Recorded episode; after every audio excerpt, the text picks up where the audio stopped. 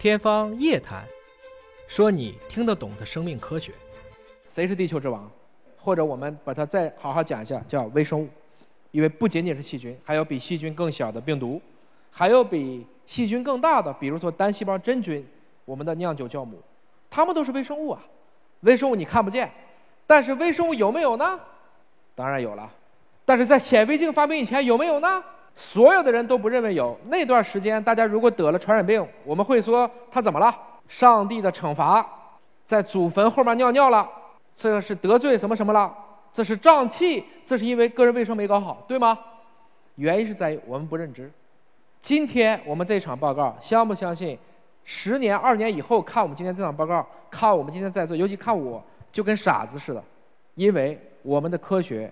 我们的技术都在大幅度的向前进步，我们今天所掌握的已知正确的知识，天然是要被证伪的。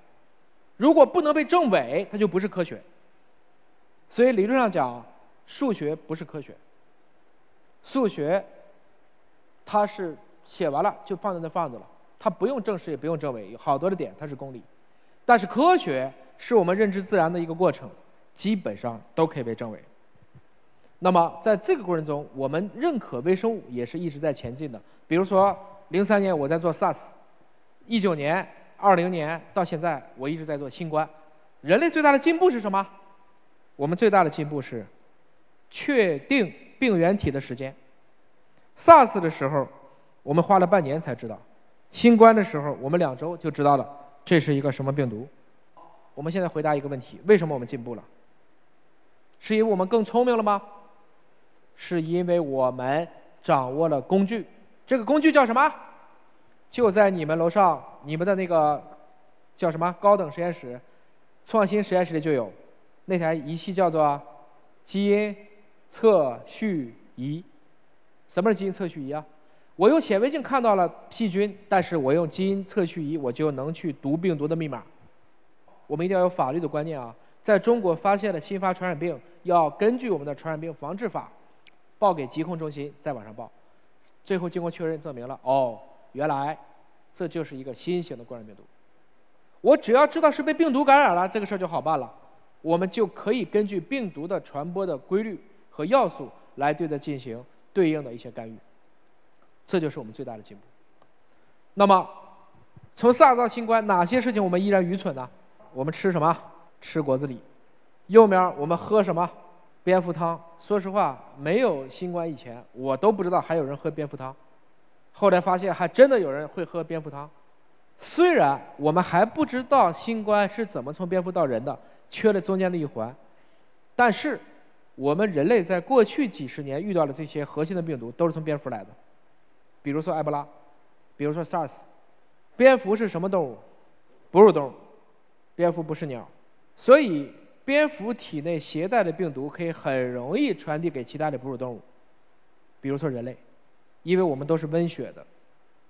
比如说蛇身上的病毒能不能感染人呢？几乎不能，因为蛇是一个变温动物，或者叫冷血动物。其实准确的叫变温，因为你把蛇扔到很热的地方，它也跟着热了。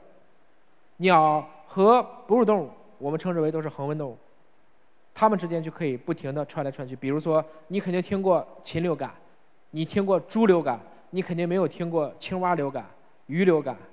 它们也会得流感，只是那个流感不会感染到人。蝙蝠体内携带了大量的病毒，几乎是一个中毒之王。但蝙蝠为什么不生病呢？体温比较高。它体温为什么比较高呢？它会飞，这是一个很关键的一个要素。会飞的物种天然需要更高的一个新陈代谢率，所以蝙蝠就保持了它的体温比较高。大家现在能理解为什么一感染就发烧吧？一发烧，病毒的复制速度就慢了。换言之，你的免疫系统就有更好的条件来工作了。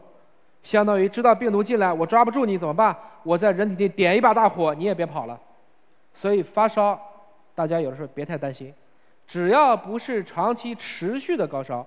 绝大部分高烧是你人体去为了对抗我们感染的一种自然性的免疫应激反应，啊，从这个意义上讲，有的时候实际上是一种适应，这就是我们依然愚蠢的这么一个过程。